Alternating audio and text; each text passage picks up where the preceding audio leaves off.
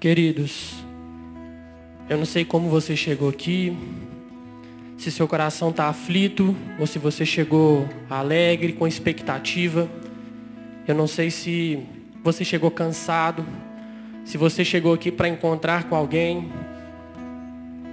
Tem vários motivos que podem ter te levado até essa igreja, essa noite aqui.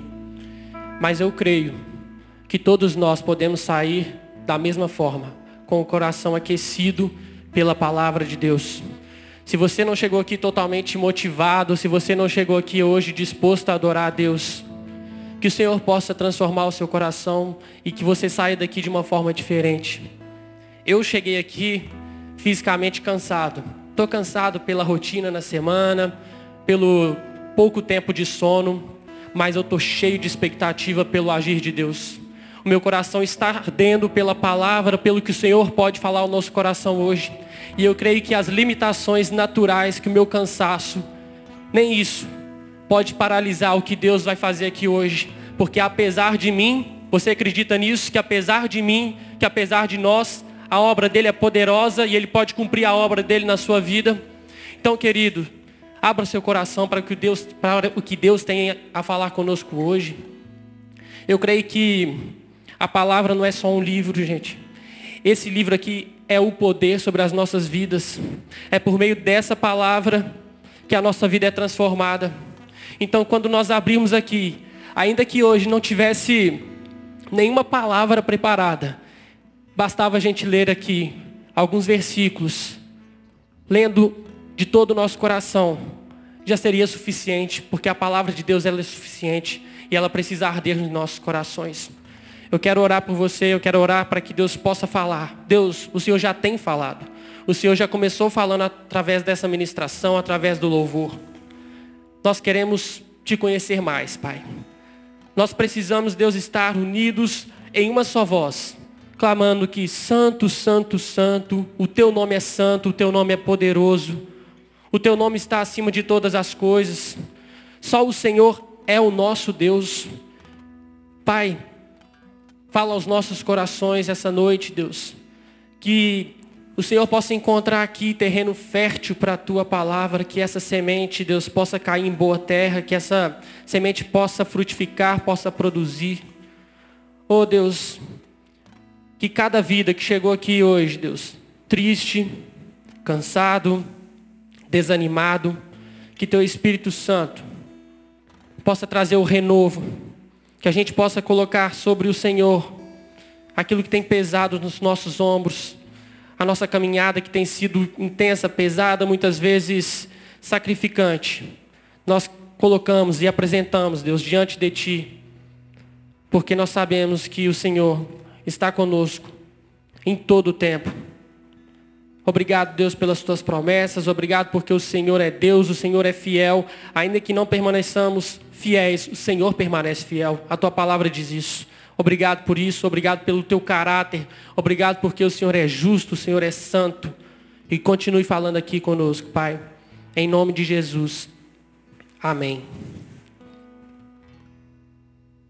Queridos, eu tive a responsabilidade de trazer uma palavra aqui para a gente hoje.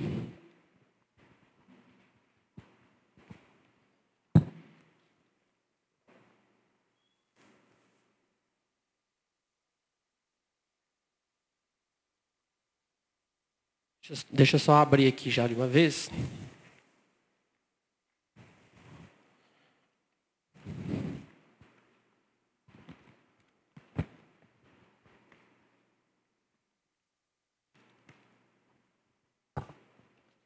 Infelizmente, minha Bíblia despedaçou essa semana. Mais importante que tá dando para ler tudo, isso que é importante. E quando eu tive essa responsabilidade de trazer a palavra aqui essa noite, vários temas passaram na minha cabeça, aquilo que Deus estava falando comigo, e eu pensei, nossa, o que falar?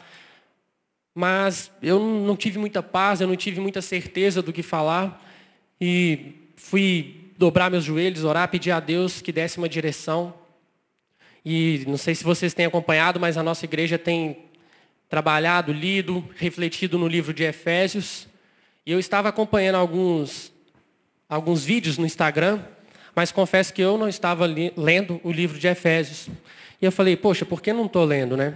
Por que não buscar também andar em conformidade com o que a nossa igreja tem ministrado? E queridos, eu mergulhei essa semana no livro de Efésios, na carta aos Efésios, e Deus falou comigo de uma forma tão poderosa, de uma forma tão tremenda, que meu coração queimou tanto, eu falei assim, eu preciso falar sobre essa palavra. Eu preciso falar sobre o que está sendo ministrado aqui no livro de Efésios. E aí eu até comentei com o Léo, falei assim, Léo, estou querendo falar sobre a unidade do corpo, mas eu já estava esboçando a palavra e eu lembrei, poxa, o Léo pregou sobre esse tema há umas duas semanas no culto aqui domingo de manhã. Será que não vai ficar repetitivo? Pode, o pessoal já pode ter ouvido. Troquei uma ideia com ele e ele falou assim, Vico, fique em paz, fala sobre esse tema mesmo. E aí meu coração ficou em paz, Deus já tinha confirmado. Eu falei, então é isso. Então é isso. Então nós vamos hoje falar sobre o livro de Efésios. E se você já ouviu a mensagem que foi pregada aqui pelo pastor, que bom que você ouviu, que hoje possa reforçar ainda mais e que Deus possa ministrar mais uma vez no seu coração. Amém? Queridos, a carta aos Efésios é. Se a gente pudesse resumir, eu diria que é a carta da unidade. É a unidade da trindade, como está descrita lá no primeiro capítulo de Efésios, não com essa palavra trindade, né, porque a Bíblia não cita exatamente essa palavra, mas ela expressa em várias vezes e deixa para nós claro que existe uma trindade. Então, no primeiro capítulo, mostra a ação do Pai, do Filho, do Espírito. Ela diz sobre a unidade entre o homem e Deus através da obra de Jesus. E ela também fala sobre a unidade do corpo, também por meio da obra de Jesus. E nós temos falado sobre um tempo de batalhas espirituais, vocês estão ligados nisso. Nós temos clamado, nós temos guerreado. Ontem tivemos uma vigília aqui. Nós estamos decretando guerra, batalha, batalhas espirituais. E essa palavra vai muito de encontro a essa batalha, porque eu creio que em uma batalha é fundamental que um exército esteja unido. Um exército que não está unido, ele não é capaz de vencer as batalhas. E queridos, se a gente pegar a Bíblia, se a gente se debruçar nela, nós vamos perceber que Deus foi se revelando gradativamente ao longo da história. E no livro de Efésios, Paulo, o apóstolo Paulo, ele explica, ele explica alguns mistérios que antes estavam guardados, que antes estavam ocultos e que agora nos foi revelado. E vamos lá abrir agora em Efésios capítulo 1, versículo do 7 ao 10.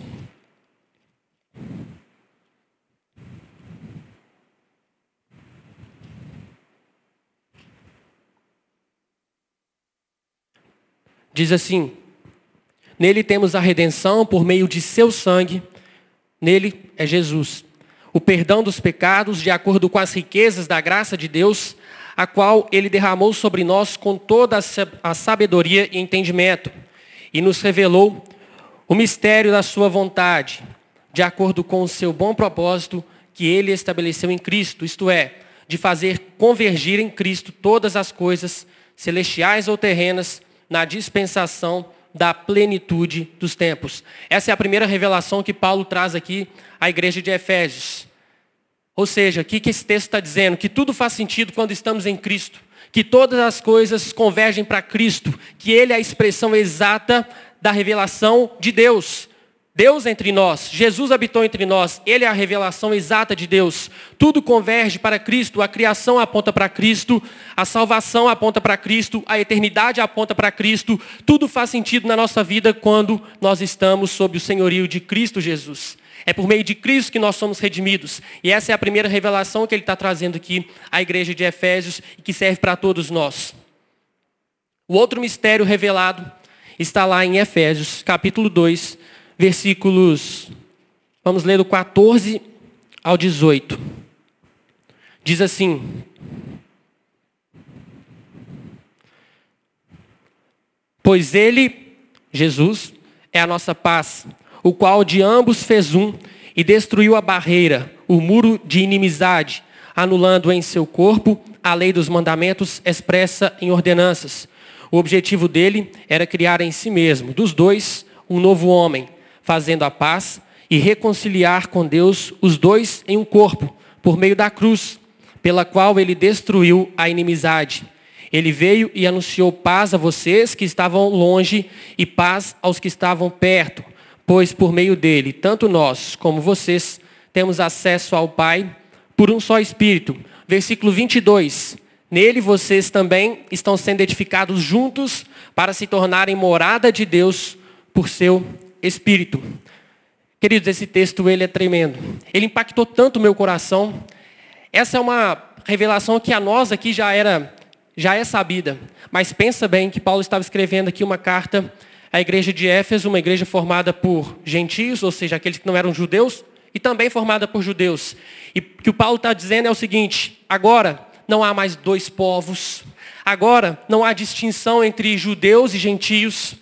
Jesus veio para nos tornar um. Os gentios, eles pensavam que eles não podiam adorar a Deus da mesma forma. Em Jerusalém existia um templo em que eles só poderiam chegar até uma parte. Os judeus poderiam adentrar até todos os espaços ali do templo, mas os gentios não. Eles tinham que ficar num pátio, numa espécie ali de átrio. Então eles pensavam assim: como que nós, agora tendo recebido a Jesus, podemos adorar a Deus se teoricamente Deus está no templo? Mas aí que, que Paulo está nos mostrando. Agora, você não precisa ir a um templo judeu para adorar a Deus. Vai muito além disso, sabe o que a palavra está dizendo? Que agora nós somos o templo do Espírito Santo. Que nós somos casa, que nós somos habitação de Deus. Então, se eles não tinham lugar para adorar, agora o próprio Deus pode habitar em você. Queridos, isso era mistério que estava sendo revelado. E quando eu falo de mistério, não estou falando de coisas macabras, não é isso, porque a gente tem essa mania de associar a palavra mistério ao que é macabro. Não. É plano de Deus que foi sendo revelado ao longo da história. Isso mudou a vida deles. E com isso, queridos, sabendo que agora todos, todos se tornaram um só, não há mais espaços para acepção de pessoas, não há espaço para discriminações, não há espaço para xenofobia, não há espaço para racismo, todos nós nos tornamos um. Deus uniu brancos, pretos, amarelos, pardos. Deus uniu pobres, ricos. Lembram da nepalesa que esteve aqui conosco há duas semanas? De cultura completamente diferente, roupas diferentes. Nós somos um com ela, mesmo com uma criação totalmente diferente. Por quê? Porque nós somos filhos do mesmo Deus e nós servimos ao mesmo Deus. Nós somos um com ela. Jesus veio, quando Jesus veio, o véu foi rasgado, não só para nos religar ao Pai, trazer o nosso relacionamento com Deus, mas também para religarmos uns aos outros. É uma, uma conexão que Jesus restaurou de forma vertical e de forma horizontal. Isso é tão forte, pessoal, isso é tão precioso, isso é tão poderoso, que o próprio Jesus ele orou por você. Ele orou por nós, pedindo unidade. João 17, 20 diz assim: Minha oração não é apenas por eles, rogo também por aqueles que crerão em mim. Somos nós. Quando ele está falando por eles, era pelos discípulos. Por meio da mensagem deles, para que todos sejam um, Pai, como tu estás em mim e eu em ti, que eles também estejam em nós, para que o mundo creia que tu me enviaste. Deles a glória que me deste, para que eles sejam um, assim como nós somos um, eu neles e tu em mim, que eles sejam levados à plena unidade, para que o mundo saiba que tu me enviaste e os amaste como igualmente me amaste. Jesus orou para que nós tivéssemos unidade. E sabe qual é o padrão de unidade que Jesus está falando aqui? Não é qualquer padrão. É o padrão da trindade, de um perfeito relacionamento, onde não há disputa, onde todos se relacionam em prol de um objetivo, que é glorificar a Deus. Existe também um propósito evangelístico na unidade. As pessoas não serão impactadas pela forma como nós falamos. As pessoas lá fora não serão impactadas por um lanche gostoso que nós podemos fazer. Elas serão impactadas e elas verão a Jesus quando, quando elas virem uma igreja em unidade. É isso que Jesus está falando para que o mundo saiba que tu me enviaste. Quando? Como? Quando a igreja estiver em unidade. Querido, e quando a igreja ela opera no poder do Espírito, ninguém pode pará-la. Ninguém pode parar uma igreja que está unida e operando no Espírito de Deus. A palavra diz que as portas do inferno não podem vencê-la. As portas do inferno não irão prevalecer contra a igreja. E por outro lado, uma igreja que não está fechada, uma igreja que não está fundamentada em Cristo, ela deixa brechas que certamente o inimigo se aproveita para atacar. São frestas, buracos que a gente acaba permitindo e o inimigo se aproveita disso. Então, pessoal, resumindo, basicamente o que eu falei até agora. Nós já entendemos que a unidade foi conquistada por Jesus na cruz, que existe um poder enorme na unidade, que é algo tremendo, que é algo de Deus e que não existe mais espaços para divisões. E aí eu pergunto, como nós podemos exercer de fato essa unidade? A Bíblia é tão maravilhosa, eu me apaixono tanto por ela quando eu me debruço dela, porque ela é um livro que traz doutrinas princípios importantíssimos para a nossa vida, mas ela também traz exemplos tão práticos que fazem a gente enxergar de uma forma tão clara o que precisa ser feito. Aqui até agora eu falei de princípios, eu falei de doutrina, mas aí você pode estar se perguntando, tá, eu já entendi que a unidade é importante, eu já entendi que ela foi estabelecida por Deus. E nós já falamos tanto sobre unidade, mas de fato, como vivermos essa unidade? E aí é que Paulo nos ajuda aqui no livro de Efésios. Eu queria que você abrisse comigo agora em Efésios, capítulo 4. Nós vamos ler versículo 1 e 2.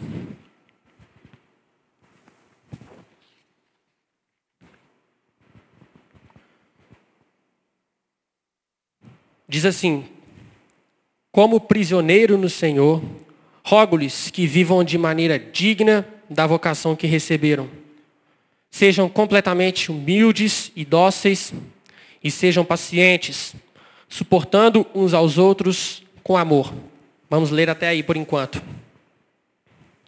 Paulo começa dizendo aqui, neste capítulo, que existe uma maneira digna, correta e apropriada para o cristão viver. A Aline falou sobre isso no, no vídeo sobre Efésios. Queridos, se existe uma maneira digna, correta, apropriada. Que maneira é essa? E se a gente seguir aqui neste capítulo, nós vamos perceber, depois você pode ler na sua casa, eu até te incentivo a ler, porque é uma palavra preciosa. Se a gente, então, é, se a gente aqui ler na palavra, a gente vai perceber que no, no, com base nos versículos de 1 a 16, nós vamos entender que uma dessas maneiras de viver de forma digna é viver em unidade. Nos versículos 1 a 16 fala sobre unidade.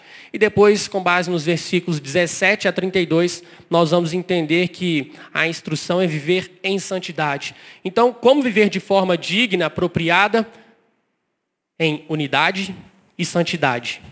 São os dois pilares que nós precisamos para viver conforme um padrão que Cristo espera de nós. Hoje nós estamos falando sobre unidade, nós vamos focar na unidade. E como viver então em unidade? Se é a forma correta, se é o padrão que Deus estabeleceu para nós, para a igreja dele. Versículo 2 então diz: sejam completamente humildes e dóceis, e sejam pacientes, suportando uns aos outros com amor. Vamos pegar aqui a humildade então, pessoal? O que vocês entendem como humildade? Eu confesso que muitas vezes eu já entendi humildade de uma forma bem errada, sabe? Eu entendia que humildade era. Eu não posso receber elogio, se eu receber elogio, eu mudo de assunto na hora. Eu tenho que entender que eu não dou conta de nada, eu sou um pobre coitado, ou humildade tem a ver com situação financeira. Não, queridos, não tem nada a ver com isso. A humildade tem a ver com preferir dar mais honra aos outros do que a você. Romanos 12, 10 diz assim: dediquem-se uns aos outros com amor fraternal, prefiram dar honra aos outros mais do que a si próprios. E eu, nesse conceito errado, eu, nossa, eu sou uma pessoa humilde, não. Eu preciso ser tão, eu preciso buscar tanta humildade. Eu preciso caminhar tanto ainda para buscar humildade, porque muitas vezes eu penso muito mais em mim do que nos outros. Quem aqui, pessoal, conhece a minha sogra, Claudinha, mãe da Ju? Alguns conhecem. Infelizmente, todo, infelizmente muita gente não conhece. E eu não estou em débito com ela não, tá, gente? Não estou querendo aqui fazer meia culpa, não é... Porque quando eu pensei nessa palavra, me veio muito a minha sogra na minha mente. Porque eu a considero uma pessoa muito humilde. Talvez quem a conheça pode imaginar que a principal característica dela é a generosidade. E também é. Mas quando eu entendi o conceito de humildade, eu falei, poxa, a Claudinha, ela é uma pessoa humilde em quem eu me espelho, em quem eu gostaria também de ser. Teve uma vez que eu recém-casado, eu e a Ju, e a gente montando o nosso apartamento, comprando aos poucos né, os nossos eletrodomésticos. E aí a Claudinha ela mandou um, uma bandeja de petit gâteau, aquele bolinho, porque é a sobremesa preferida da Ju, né? Ela ama. Aí a Claudinha mandou lá para casa e tal. Mandou de manhã. A gente almoçou, comeu lá de sobremesa. E ela depois ligou perguntando, e aí, vocês gostaram, gente, do petit gâteau? Aí a Ju falou, olha, não, estava gostoso, mas né, não deu para fazer aqui muito, não ficou tão bom assim, porque a gente não tem micro-ondas. Petit gâteau ideal é colocar lá 27 até 30 segundos no micro-ondas, aí fica aquele jeito gostoso, né? Chocolate derretendo e tal. A gente fez no forninho, o negócio explodiu, deu tudo errado. Beleza, falamos isso. Passou umas duas horas, toca o interfone. Tá lá a Claudinha. Gente, ela falou, Vico, você pode descer aqui? Posso. Quando vem uma caixa. Eu falei, nossa, vai mandar mais petit gâteau? Já tem um tanto. Não, gente, ela comprou micro-ondas. Não deu certo, ela foi e comprou micro-ondas para a gente fazer um petit gâteau que desse certo. E aí vocês podem estar pensando, ah, sua sogra é rica, né? Não, não que eu saiba, eu acho que não. Ah, porque é filha. Queridos, quem a conhece sabe que ela faz de tudo para agradar mais ao outro e muitas vezes ela, ela não faz por ela para fazer para o outro. Eu acho isso muito lindo. Então, assim, esse é um exemplo de humildade. O outro aspecto é ser dócil, que é parecido também com humildade. Ser dócil é aquele que se submete a alguém ou a algo sem oferecer resistência. Ser dócil é não querer contra-atacar. Na nossa cultura, o que nos é ensinado é se alguém te ferir, fira ainda mais forte. Se no futebol você tomar uma canelada, você vai querer revidar. Essa é a nossa cultura, da ação e reação. Porque se a gente deixar passar, a gente é considerado bobo, a gente é considerado que os outros estão subindo em cima da gente. Mas aqui a Bíblia nos ensina a ser dóceis. E aí quando eu estava pensando em dócil, ser dócil, eu lembrei do meu cachorro, sabe? Hoje eu não tenho mais, mas ainda quando eu era solteiro, eu e minha irmã tínhamos dois cachorros, a gente ganhou quando a gente era bem novinho apesar de ter sido um presente do meu pai, meu pai nunca foi muito fã de cachorro, nunca gostou muito. Então era assim, quando meu pai saía para trabalhar, a gente colocava os cachorros para dentro de casa, a gente brincava, curtia. Quando meu pai chegava do trabalho, os bichinhos eram muito inteligentes. Apenas com o barulho do carro chegando na garagem. Como eles sabiam, os cachorros sabiam que quando meu pai chegasse em casa, ele ia falar para fora, pode ir para fora, porque tinha um quintal. Eles já se antecipavam e já saíam, nem precisava falar. E meu pai foi sempre assim, né? Nunca gostou de ter o cachorro em casa e tudo. Até que uma vez eu peguei meu pai fazendo carinho no meu cachorro e não entendi nada. Então assim, o meu pai foi conquistado pelo jeito dócil do meu cachorro. Sabe por quê? Porque ele sempre apontava, ele sempre xingava, fedorento, pulguento. Para quem conheceu sabe que o, o bafinho dele realmente era complicado o Celo já foi lá em casa muitas vezes em amor. Era complicado.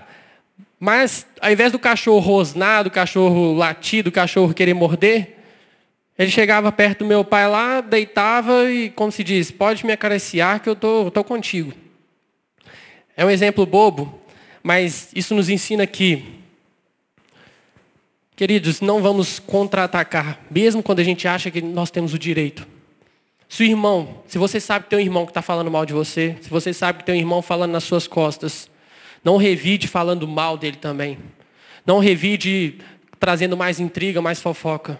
Mas pelo contrário, ore pela vida dele. Trate-o da melhor maneira possível, não em forma de deboche, mas em amor mesmo. É isso que Cristo nos ensina. Isso é viver de forma dócil, é de fato dar a outra face, como, como Cristo nos ensina. Aqui também fala sobre sermos pacientes. Ser paciente é, é saber esperar pelo outro. Você, ou vocês acham que em um corpo, que temos diversos membros, vocês acham que todos vão andar na mesma velocidade? Vocês acham que todos vão atingir a mesma maturidade ao mesmo tempo? Queridos, isso não tem como acontecer. Somos um corpo grande, com muitos membros, e nós precisamos saber esperar pelo outro que está mais atrasado, às vezes, na corrida. Às vezes nós não temos paciência porque aquele irmão, ele sempre vem com o mesmo papo, ele sempre vem contar as mesmas histórias. Talvez você pense, nossa, mas até hoje ele está lutando contra esse pecado, um pecado que eu já superei há tanto tempo. Querido, tenha paciência com ele. Esteja atento a ouvi-lo. Esteja pronto a recebê-lo. A falar, irmão, vamos caminhar junto, vamos orar para que você possa, enfim, vencer esse pecado. Pacientes, pessoal, é saber esperar pelo outro. A gente vive isso de, uma forma muito intensa, principalmente para os casais, seja no namoro, no casamento, em que nós estamos muito unidos, muito próximos, e pelo menos comigo e com a Ju foi assim, em que em diversos momentos assim do nosso relacionamento eu me percebi, às vezes, mais frio sim com Deus, e a Ju no fogo, buscando a Deus de uma forma tão intensa. E sabe o que, ela fez? Ela não falou assim, meu Deus, eu preciso terminar com esse menino, eu preciso separar desse cara urgente, porque eu estou no nível espiritual, sim, mais maduro, então eu estou num patamar mais elevado. Ela me puxou pelo braço e falou assim, Vico, vamos comigo. Vamos comigo. Vamos ler a Bíblia juntos, vamos buscar a Deus juntos. E da mesma forma, quando eu estava de uma maneira mais intensa buscando e ela estava fria, Ju, vamos comigo. E um ajudando ao outro. E assim, no relacionamento, como a gente está apaixonado, é fácil ter mais paciência, né? A gente não quer terminar, não. A gente quer ficar junto e um ajudar o outro. Mas a gente precisa ser assim também com todos, com todos que fazem parte do corpo. Aqui diz também suportando uns aos outros com amor. Eu já vi alguns estudos, alguns teólogos dizendo que aqui suportar quer dizer de aguentar a pressão mesmo, aguentar o rojão, ser resistente, ou no sentido de dar suporte, de ser apoio um para o outro. Não vamos ficar preocupados aqui. Para mim, sim, os dois sentidos cabem, os dois sentidos é, estão de acordo com a palavra, mas nós precisamos, então, pessoal, ser suporte para que o outro precisa. É pensar mais no outro do que em nós.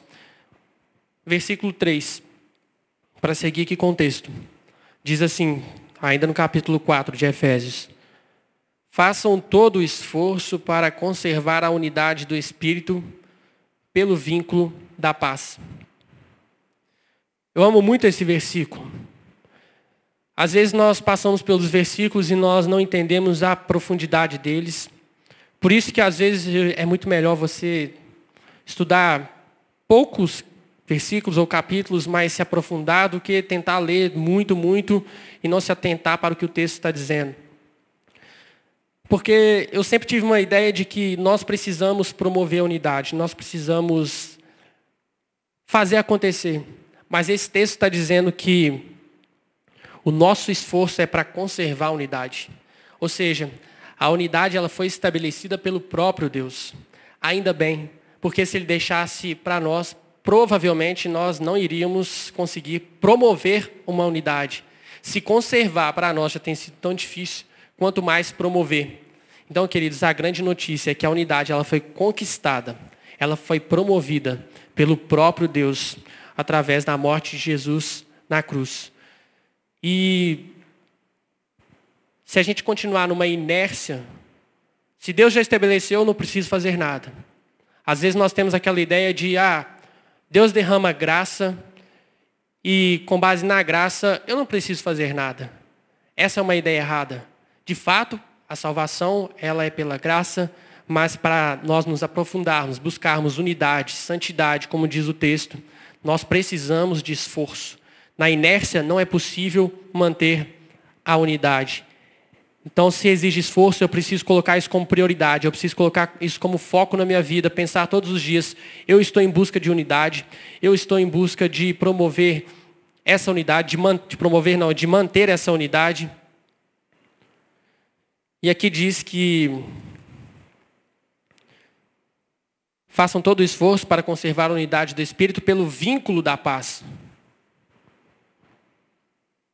Queridos, é, é muito interessante porque. Vou dar um exemplo aqui bem, bem prático.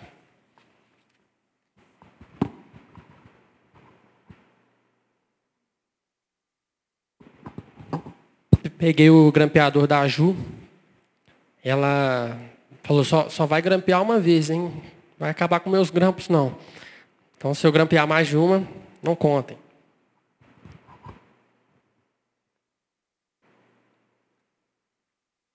Duas folhas separadas, elas só podem se unir através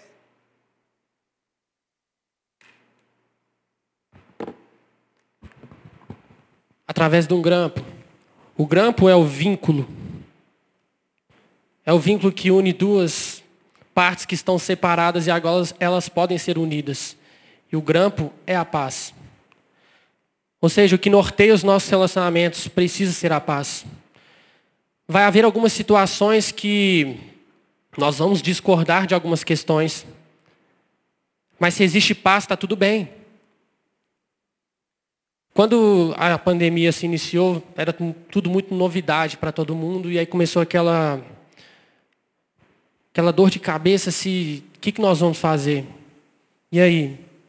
Nós vamos fechar a igreja, nós vamos manter a igreja aberta, e ainda no momento em que as autoridades ainda permitiam as igrejas estarem abertas, como está acontecendo atualmente, é, nós tivemos uma reunião sobre essa questão, e aí, pessoal, o que vocês acham? Vamos manter aberta, vamos fechar para tentar dar um exemplo, ou a gente realmente precisa estar reunidos com todos os protocolos? Queridos, nessa reunião houve divergências, houve opiniões distintas.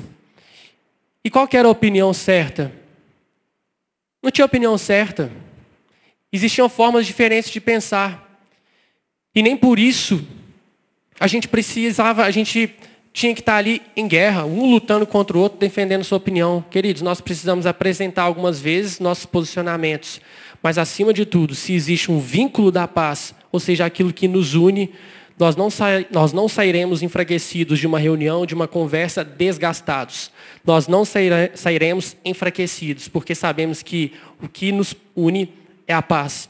Então, ainda que você possa defender certas ideias e que a sua ideia não seja aplicada, se existe o vínculo da paz, você não vai ficar murmurando, você não vai ficar apontando porque o outro, o outro tomou essa decisão.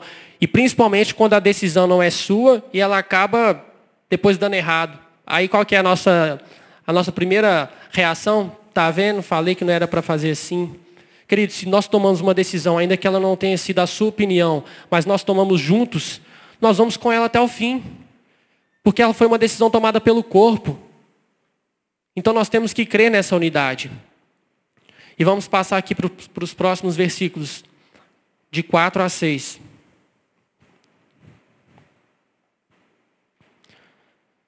Há um só corpo e um só espírito, assim como a esperança para a qual vocês foram chamados é uma só.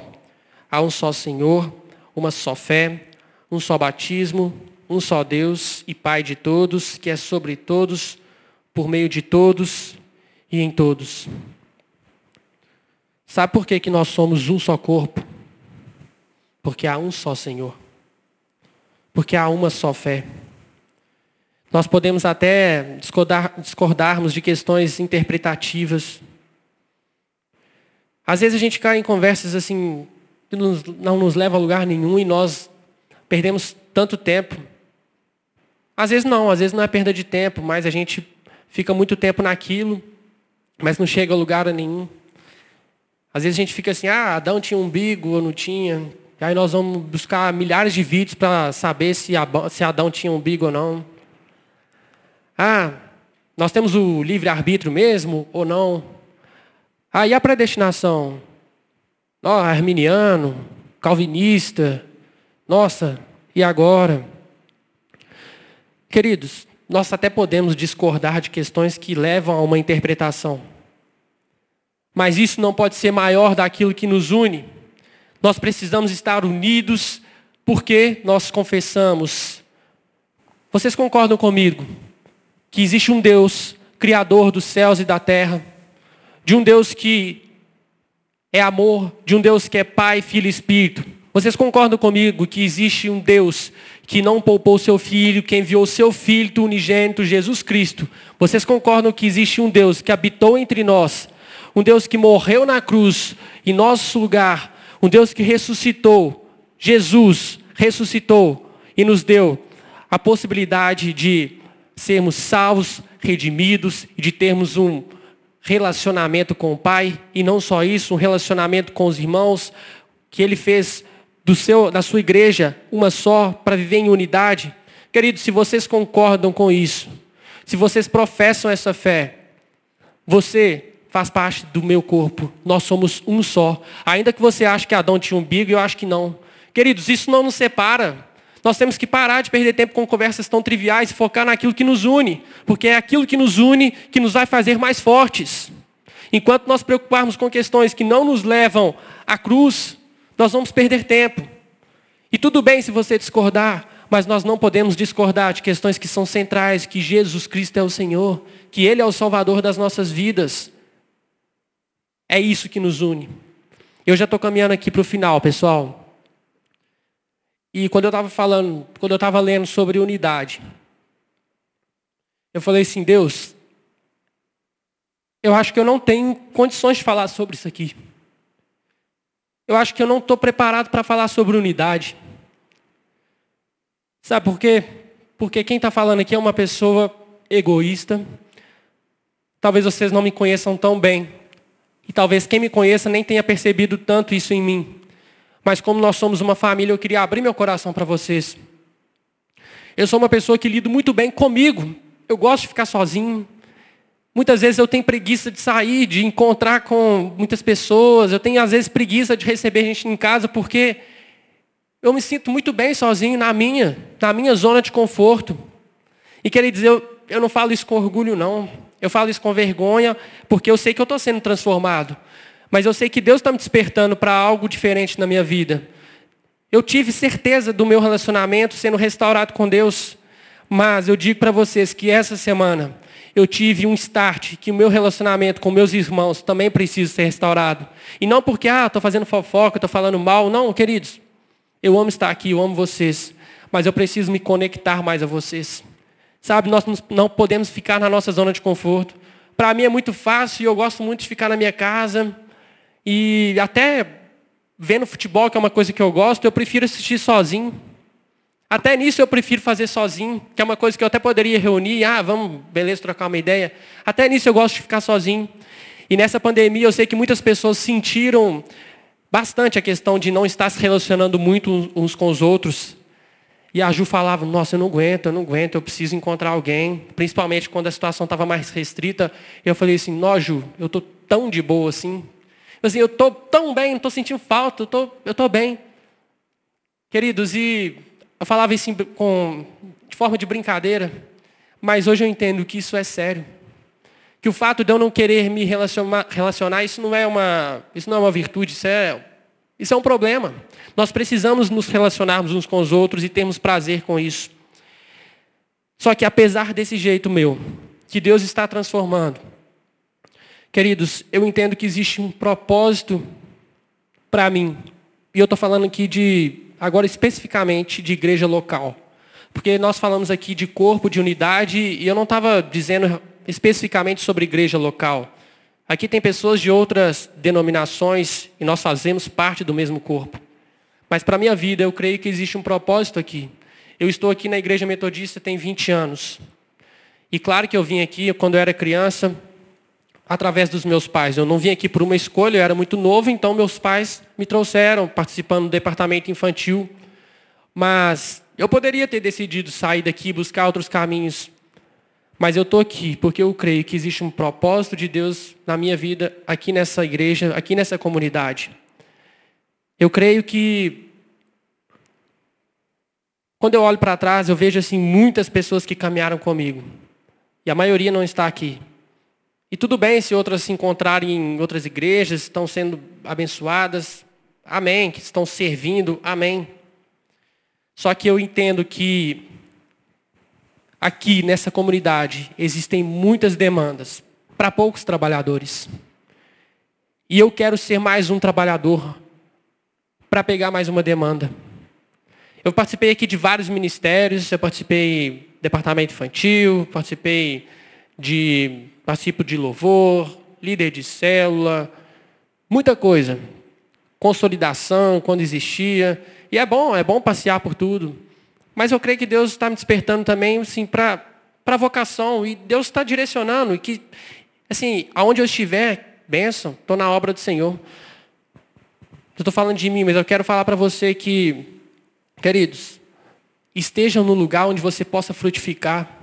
Não esteja aqui simplesmente sentado para ouvir uma mensagem, para ir embora, para chegar aqui de vez em quando.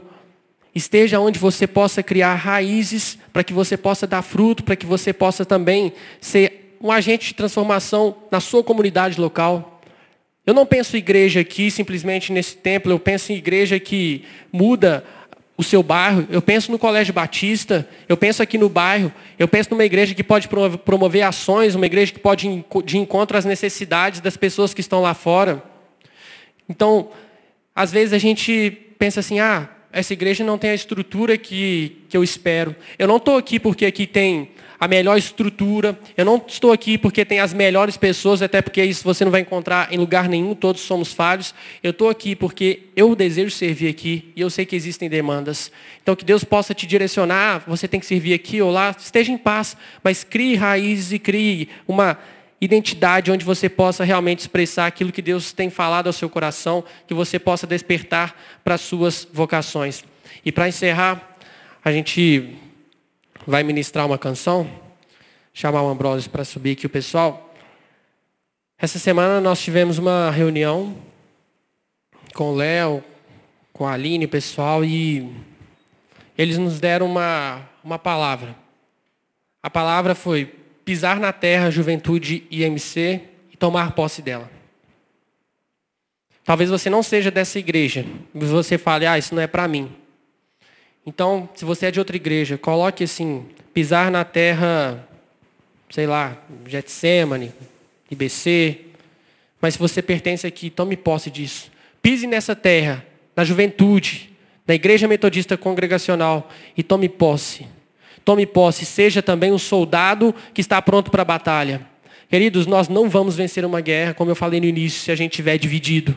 Mas um corpo forte, uma igreja forte, firmada no Senhor, unida, uma igreja que, que tem humildade, onde as pessoas são dóceis, onde as pessoas têm paciência, onde as pessoas suportam umas às outras com amor, onde a gente realmente busca a vontade de Deus. Não tem espaço para o inimigo. Mas onde há fofoca, onde há contenda, onde nós falamos mal uns dos outros, onde a gente tem orgulho, onde a gente pensa mais em nós mesmos do que nos outros, nós estamos deixando brechas para que o inimigo possa nos atacar. Não se preocupe apenas com a sua vida, a sua vida realmente é muito valiosa é muito importante. Assim como vai falar depois lá nos versículos seguintes, viver em santidade é primordial, é fundamental e também exige esforço. Viver em santidade também exige esforço. Mas se preocupe também com o bem-estar do seu irmão. Quantas ligações, quantas mensagens nós temos mandado, quantas pessoas nós temos nos importado. A Aline manda, eu não entendo como é que a Aline consegue tirar tanto texto da cabeça para mandar parabéns para todo mundo do grupo do Sendo Um com ele. Eu não tenho, eu não tenho essa capacidade mas ela decidiu se importar com o outro. E às vezes pode até, não sei como é que é o, que é o esquema ali, né? às vezes pode até faltar as palavras, mas você não desanima, você vai lá e sempre manda. Isso pode, pode ser, ah, ah, não importa com o aniversário, mas talvez essa mensagem vai de encontro a uma necessidade daquela pessoa naquele dia. Talvez a pessoa que ela mais quer naquele dia é receber uma mensagem de acolhimento, de afeto, e essa mensagem pode ir em encontro ao coração dela. Nós subestimamos ações simples e nós deixamos de fazer ações simples porque nós pensamos nas obras grandiosas. Ah, nós precisamos pregar ali para alcançar mil pessoas. Queridos, mas nós somos incapazes de mandar uma mensagem, Dedé, como é que você está? Você está bem? Como é que foi sua semana? Queridos, isso pode ter um poder que nós não imaginamos. Sabe por quê? Isso é exercer unidade. Isso é exercer apoio, acolhimento. Isso é humildade quando eu preocupo em dar honra mais ao outro do que a mim mesmo. E que a gente possa, então, nessa noite, orar para que o Senhor,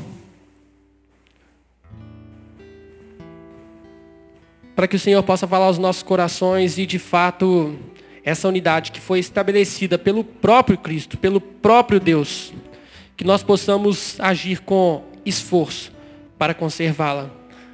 Deus, eu oro, Pai, pedindo perdão.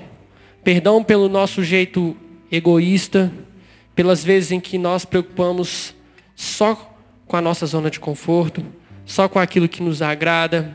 Nós preocupamos muitas vezes em ter o nosso descanso, em ter, Deus, a nossa casa tranquila, mas nós não queremos nos dispor a estar juntos uns com os outros. Deus, faça aqui, Pai, dessa juventude uma juventude unida, Pai. Deus, eu quero decretar que possa agora, Senhor, ser quebrada toda fofoca, Deus, todo espírito de contenda, tudo aquilo que tem nos dividido, tudo aquilo que nos tem separado, conversas que não nos levam a lugar nenhum, Deus.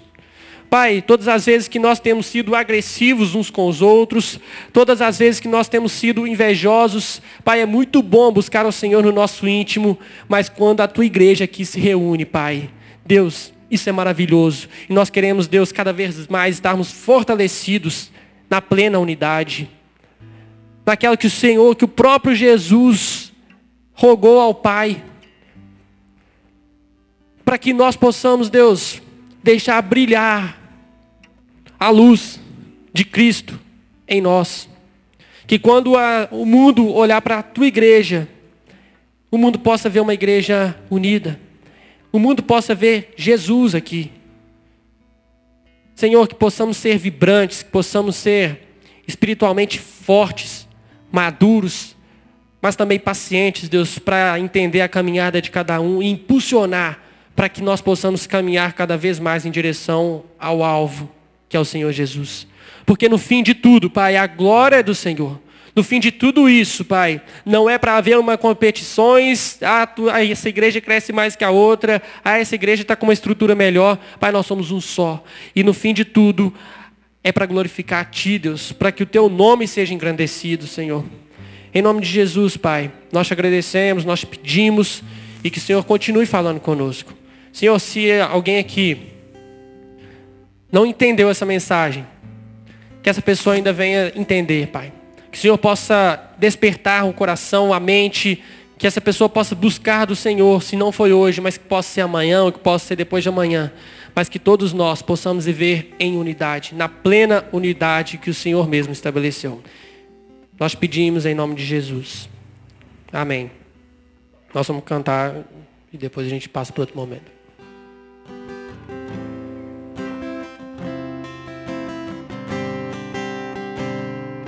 Amai-vos uns aos outros, sujeitai-vos uns aos outros.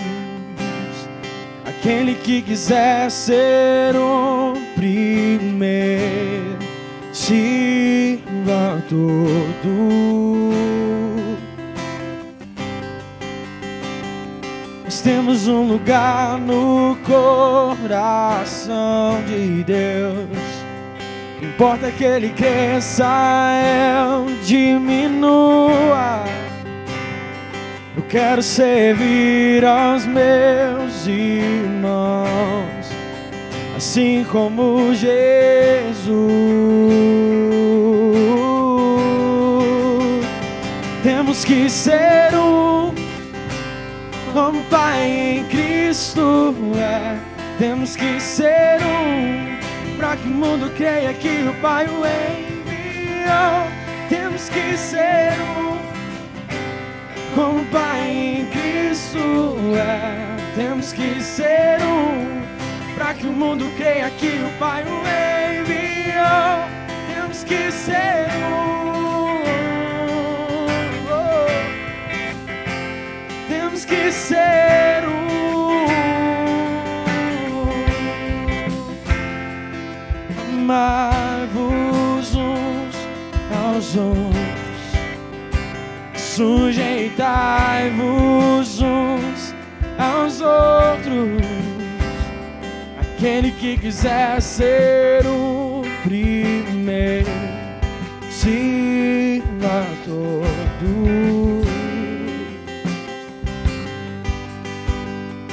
Temos um lugar no coração de Deus. Importa que Ele cresça, eu diminua. Eu quero servir aos meus irmãos, assim como Jesus.